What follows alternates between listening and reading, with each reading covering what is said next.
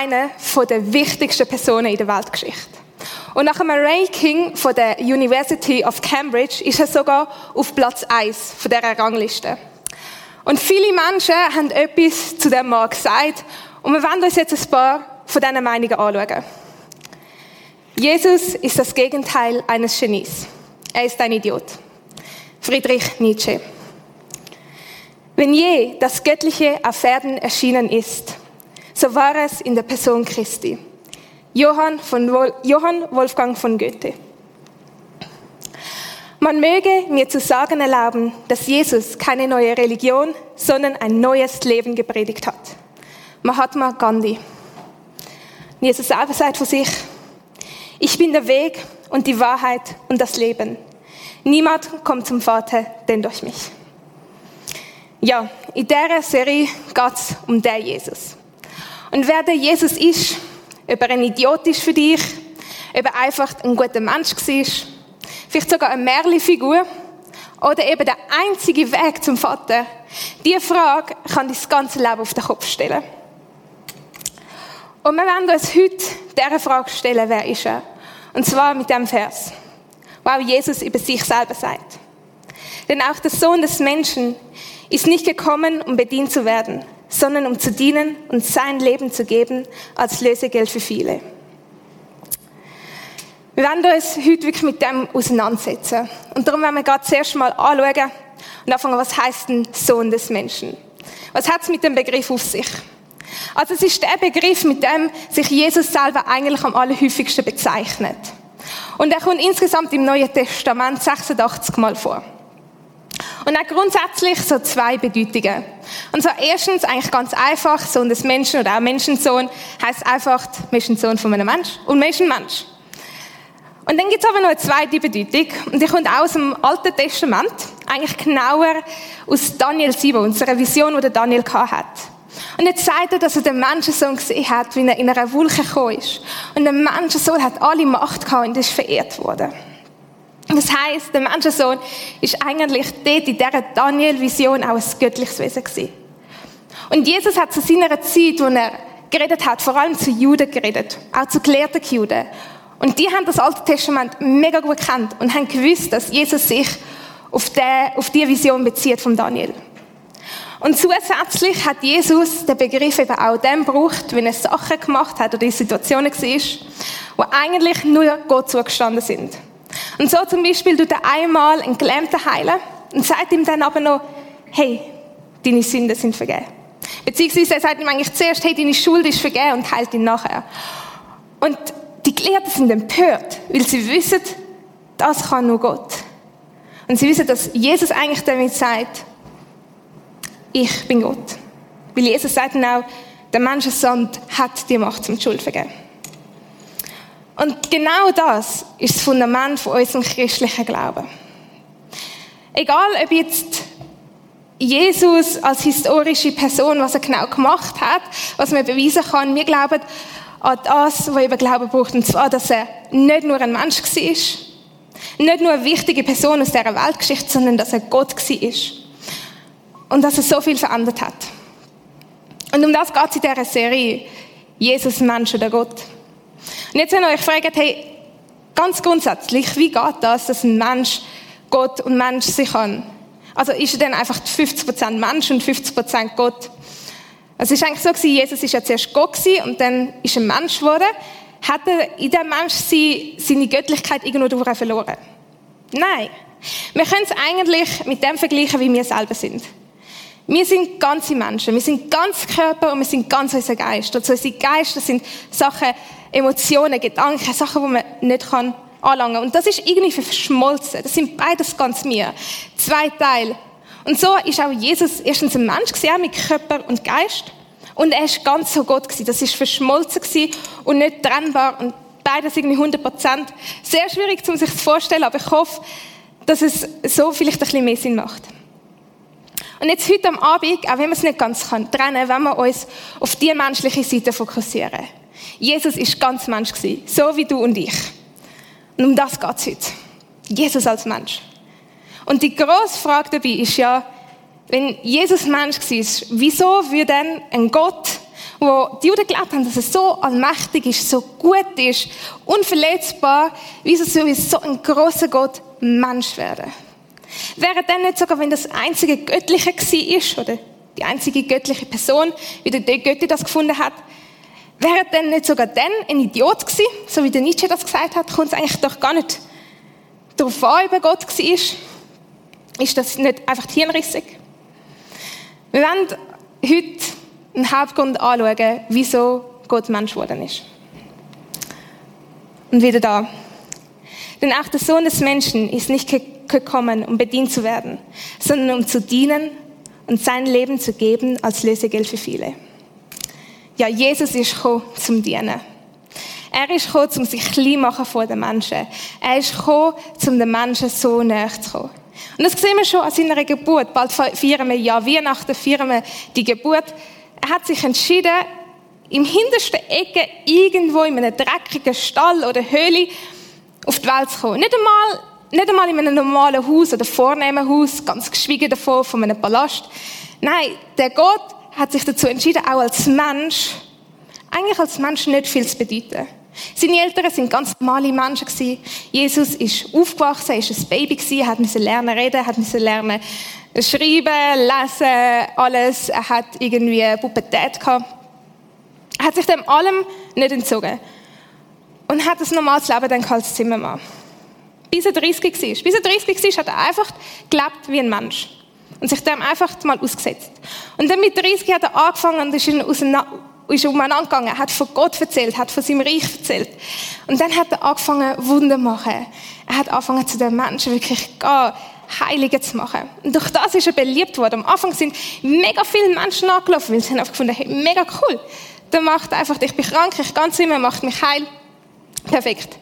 Aber Jesus hat die Beliebtheit nicht ausgenutzt. Er hat nicht gefunden, okay, jetzt endlich kann ich mit den angesehenen Leuten zusammen sein, sondern er ist immer zu denen gegangen, die verstoßen sind. Er ist zu den Aussetzungen gegangen, wo man verstoßen hat. Er ist mega viel zu Frauen gegangen, die irgendwie Prostituierte sind oder einfach als unrein gegolten haben und hat ihnen gezeigt, wie sehr er sich liebt. Er hat in dem Menschsein nicht irgendwie ansehen wollen, sondern hat den Menschen dient und so die Liebe gezeigt und die Nähe. Er hat die echte Nähe gesucht zu den Menschen. Er hat ist zu den Menschen gegangen, die diese Nähe wirklich wählen und gebraucht haben. Und ganz schön sieht man das bei Folgendem, was Jesus gemacht hat. Er, Jesus, stand vom Tisch auf, zog sein Obergewand aus, band sich ein Handtuch um die Hüften und goss Wasser in eine Schale. Dann begann er, seinen Jüngern die Füße zu waschen und sie mit dem Handtuch abzutrocknen, das er sich umgebunden hatte. Auf den ersten Blick wirkt die Stelle relativ unspektakulär. Okay, dann hat er ihnen halt Füße gewaschen. Aber wir werden uns jetzt ein bisschen in diese Situation eher versetzen. Das ist kurz vom Passafest das heißt, es ist Frühling in Israel. Ich weiß nicht genau, das Klima da war, aber ich nehme an, es ist lauwarm gewesen. Wahrscheinlich nicht gerade 40 Grad, aber so 25 Grad und die Füße haben wahrscheinlich recht geschwitzt, weil sie sind sehr wahrscheinlich auf den ganzen Tag gelaufen. Äh, die Straßen sind staubig sie sind dreckig gewesen. Und darum ist die Arbeit von der Füßwaschen auch wirklich nur Arbeit gewesen, die Sklaven gemacht haben. Und wie man da sieht, Jesus hat sein Obergewand ausgezogen. Wieso? Es ist so gewesen, dass die Sklaven dort kein Obergewand haben. Und so hat Jesus sein Obergewand abgezogen, das, was eigentlich ihn zu einem normalen Mann gemacht hat. Und er hat ein Handtuch um die Hüfte gebunden und dann ist er so gekleidet äußerlich wie ein Sklave, ist er von seinen Jüngern geknüllt. Er war ihr Lehrer. Das hat damals mega viel bedeutet. Und er ist von sie hergeknüllt und hat ihnen die dreckigen Füße gewaschen. Und die Jünger, die sind empört gewesen. Dass Jesus ja gekommen ist und dient, das ist ja neu gewesen, das ist revolutionär gewesen. Eigentlich sind die Gelehrten da oben gewesen und die Jünger weiter unten. Und so auch im nächsten Vers hat ein Jünger gesagt, hey, spinnst du? Du tust mir sicher nicht meine Füße waschen. Aber genau für das ist Jesus gekommen. Genau für das ist er gekommen und sein ganzes Handeln hat gezeigt, dass er den Menschen dienen will, ihnen näher sein und sie lieben. Und dann geht es aber weiter. Denn auch der Sohn des Menschen ist nicht gekommen, um bedient zu werden, sondern um zu dienen und sein Leben zu geben als Lösegeld für viele. Jesus ist nicht gekommen, um Lasten und Bürden aufzutragen, sondern er ist gekommen, um sein Leben als Lösegeld hinzugeben. Aber jetzt fragen wir uns, wieso braucht es das überhaupt? Hat es nicht gelangt, was Jesus gemacht hat? Wieso braucht es Lösegeld? Und Lösegeld ist jetzt nicht das Wort, das wir heute äh, eigentlich noch so brauchen. Darum für die, die vielleicht verwirrt sind, Lösegeld heißt einfach, dass man mit dem Geld jemanden, der gefangen ist, eigentlich freikauft. Und um diese Frage zu beantworten, wieso es Lösegeld gebraucht hat, müssen wir zurück ganz am Anfang gehen. Und zwar dort, wo Gott die Menschen geschaffen hat. Und zwar Jetzt unabgesehen davon, wie das Paradies genau entstanden ist und wie es genau ausgesehen hat, ich bin überzeugt davon, Gott ist dort ganz direkt mit den Menschen gewesen. Das heißt, ich stelle es mir so vor, er ist rumgelaufen, hey Adam, hey Eva, hey mega cool, hat vielleicht einen lustigen Witz parat gehabt, hat ihnen erzählt, hat einfach mit ihnen vielleicht ein Kaffee getrunken, hat einfach Zeit mit ihnen verbracht. Einfach genossen, mit ihnen echt, einfach die Gemeinschaft. Und einfach das gelebt. Und alles ist gut gewesen. Sehr gut sogar. Aber dann hat der Mensch gefunden, ich vertraue Gott nicht. Das, was er sagt, das finde ich vielleicht nicht gut. Ist das wirklich gut? Ich glaube, ich kann selber bessere Entscheidungen treffen. Und dann hat er sich von Gott getrennt. Er hat gesagt, ich will auf mich hören und nicht auf Gott hören. Und er hat durch das von Gott rebelliert. Und seit dieser Trennung von dem Mensch von Gott gemacht hat, seit der Mensch Gott verlassen hat, möchte Gott wieder die Beziehung herstellen. Möchte der Mensch wieder näher kommen. Die Menschen haben sich selber mit dem zu Feinden von Gott gemacht. Aber Gott hat die Feinde nie aufhören lieben. Und, und was für das ein Ausmaß angenommen hat, sieht man auch ein bisschen im Alten Testament. Und zwar hat Gott dort eigentlich nur noch zu einzelnen spezifischen Leuten geredet die das auch ein bisschen haben können und dann hat es auch Leute, die er wirklich zu Freunden gemacht hat. Und oft hat er einfach dazu Leute geredet, damit die Leute dann dem Volk weitersagen können, was Gott sagt. Und dann hat er auch ein Zelt und später einen Tempel gemacht, einfach da kurz, dass ihr es euch so vorstellen könnt. Und dann hat er wie einen Raum gehabt, das Allerheiligste hat man das genannt, das ist das, was rot eingekreiselt ist. Und dort war wie die Gegenwart von Gott mega stark. Gewesen. Und sie ist so stark gewesen, dass nur einmal im Jahr der Hohepriester dort ein können. Und er hat einen mega Prozess müssen durchmachen, damit er die Gegenwart von Gott kann ertragen kann. Und das Crazy ist, die äh, Hohepriester haben da ein Glöckli so gehabt, und an dem Glöckli hat es eine Schnur gehabt, die ist bis außerhalb gegangen von dem Allerheiligsten. Und das heißt, wenn irgendwie er das Ritual nicht genug gemacht hat, wenn er nicht würdig ist, eigentlich zu in dieser Gegenwart zu sein, dann ist er gestorben. Und dann hat man das gehört. Und es hat ja kein anderer Mensch dort ihr können, weil wäre ein anderer Mensch dort ihr, wäre er gerade gestorben. Und so hat man ihn an dem Seil können rausziehen. So krass ist das gewesen. Und so Vorhersehen hat man gemacht, dass das nicht passiert. Und dann ist das passiert. Er, der das Wort ist, wurde Mensch und lebte unter uns. Er war voll Gnade und Wahrheit und wir wurden Zeugen seiner Herrlichkeit. Der Herrlichkeit, die der Vater ihm, seinen einzigen Sohn, gegeben hat. Und da sagt auch Jesus noch, der Vater und ich sind eins. Und für die Juden ist klar, sein Vater ist der Gott. Das heißt, in dem, dass Jesus gekommen ist in Form von Mensch, haben eigentlich plötzlich unglaublich viele Menschen plötzlich wieder direkten Kontakt können haben zu dem Gott. Er ist ganz Gott gewesen, man hat die Herrlichkeit gesehen. Ich nehme nicht an daran, dass er wunderschön ausgesehen hat, sondern in seinem Handeln, in seinem Wesen. Und in dem haben die Menschen die Nähe und die Beziehung zu Gott wieder direkt gehabt. Das heißt, sie haben können zu ihm laufen. Sie haben selber können entscheiden, hey, dort ist Jesus, ich will schauen, ich will mit ihm reden und sind dort hingegangen. Und jetzt ist immer noch die Frage, was ist mit dem Lösegeld? Eigentlich Problem perfekt gelöst. Gott kommt als Mensch auf die Erde, bleibt doch Mensch. Wo ist das Problem? Und wir wissen jetzt eigentlich alle, ein Mensch muss irgendwann sterben. Aber wieso? Und genau das ist der Grund, wieso Jesus sein Leben gegeben hat als Lösegeld. Das ist eine ganz, ganz, ganz einfache Zeichnung. Einige von euch haben die sicher auch schon gesehen. Und zwar in dem Moment von dieser Trennung, wo der Mensch sich entschieden hat, hey, ich will meinen eigenen Weg gehen, wo sie sich getrennt haben, weil wir glauben, dass Gott gut ist, haben sie angefangen, böse Sachen zu machen.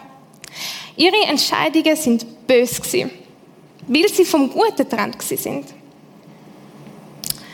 Und durch das, wenn man etwas Böses macht, ladet man Schuld auf sich. Und die Schuld, die ist dann gegen Gott gewesen. Wieso? Weil, weil das Böse abgerollt ist. Es ist wie nicht durchgekommen. Nicht zu Gott, es hat es nicht ertragen. Es ist nicht, dass Gott die Nähe nicht hat wollen, aber die, das Gute, das hat das Böse nicht ertragen. Es ist eben ein Graben da. Und jetzt, wenn wir noch kurz zu dem Tod, wenn wir von Tod reden, was hat das eben für Folgen gehabt? Und so auf dieser Seite eigentlich, wo der Typ ist, dann, irgendwann geht es nicht mehr weiter und dann kommt ein Tod. Und wie ich am Anfang gesagt habe, glaube ich, dass wir aus Geist und Körper bestehen. Ich tue jetzt mal, ich sage jetzt mal, ich glaube auch, dass Seele wie ein Teil ist vom Geist, man kann das auch in zwei Sachen aufteilen, aber einfach das, unser immaterielles Sein. Und ich glaube, in dem Moment, wo jeder von uns mal etwas Böses gemacht hat, das heißt, arrogante Gedanken, eine Lüge, irgendetwas muss nicht Großes sein, muss kein Mord sein, kein Diebstahl, hat er sich dazu entschieden, seinen eigenen Weg zu gehen und von Gott zu trennen. Und hat die Schuld auf sich geladen und ist, eigentlich, weil er die Schuld hatte, ist dran gewesen und ist er geistlich tot. Und körperliche Tod wissen wir alle, dass der noch irgendwann kommt. Darum kann man sagen, der Tod ist die Trennung auch von Gott. Aber eben, Gott hat den Menschen näher sein. Er hat sie aus dem eigentlich raus befreien. Er hat eigentlich die Schuld, die die Menschen sich selber aufgeladen haben, hat ihnen wegnehmen. Sie, sie, sie ist so schwer gewesen, dass die Menschen sie nicht wegnehmen können. Aber Gott hat sie wegnehmen, die Schuld. Und darum hat er schon, durch einen von diesen Propheten, wo er dann zum Volk geredet hat, hat er gesagt, das, das sagt er über den, der kommen wird und befreit. Dennoch, er nahm unsere Krankheiten auf sich und trug unsere Schmerzen. Und wir dachten, er wäre von Gott geächtet, geschlagen und erniedrigt. Doch wegen unserer Vergehen wurde er durchbohrt, wegen unserer Übertretungen zerschlagen. Er wurde gestraft, damit wir Frieden haben. Durch seine Wunden wurden wir geheilt. Wir alle gingen in die Irre wie Schafe. Jeder ging seinen eigenen Weg. Doch ihn ließ der Herr die Schuld von uns allen treffen. Er wurde misshandelt und niedergedrückt und, und gab keinen Laut von sich. Wie ein Lamm, das zum Schlachten geführt wird und wie ein Schaf vor seinem Scherer verstummt, so machte auch er den Mund nicht auf.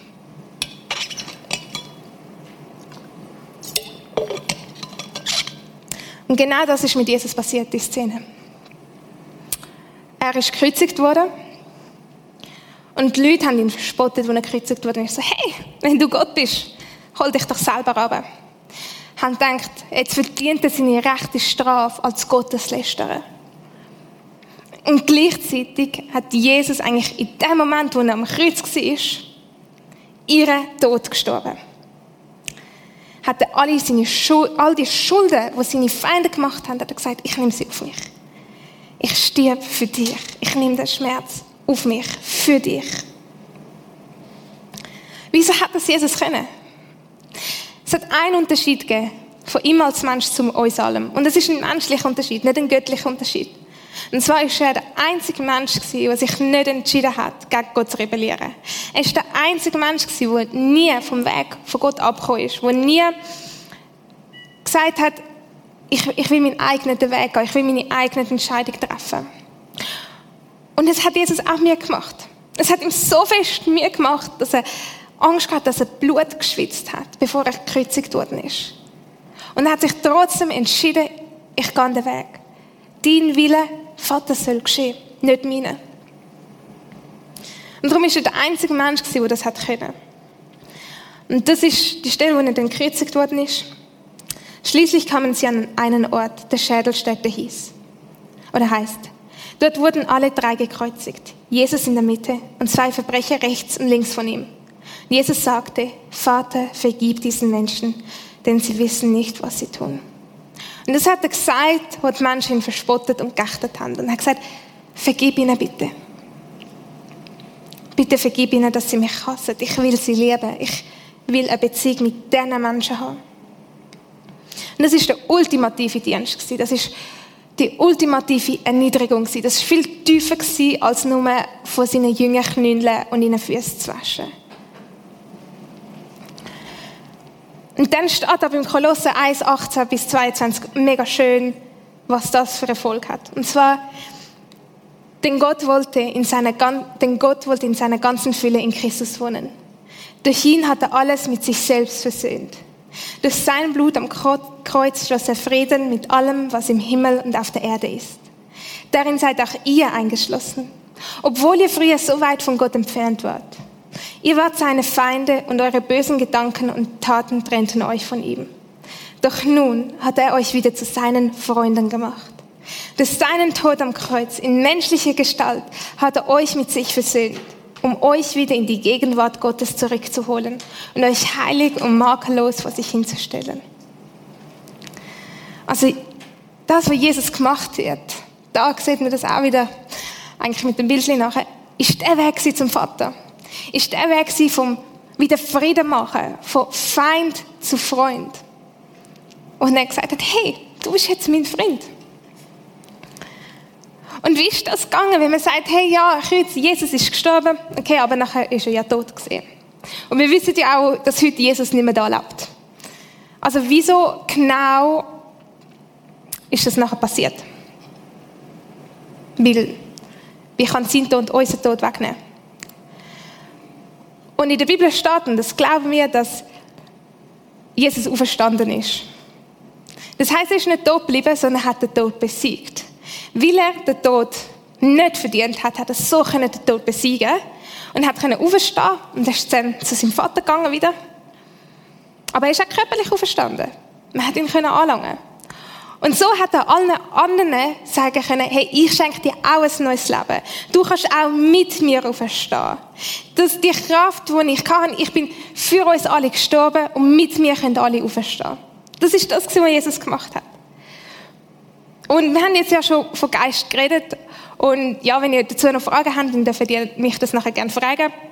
Wir werden in dieser Serie sicher auch noch ein bisschen darauf eingehen, aber Gott hat dann wie seinen Geist zu uns geschickt. Also wenn du dich fragst, hey, Jesus ist heute nicht mehr da, das hat alles keine Wirkung mehr.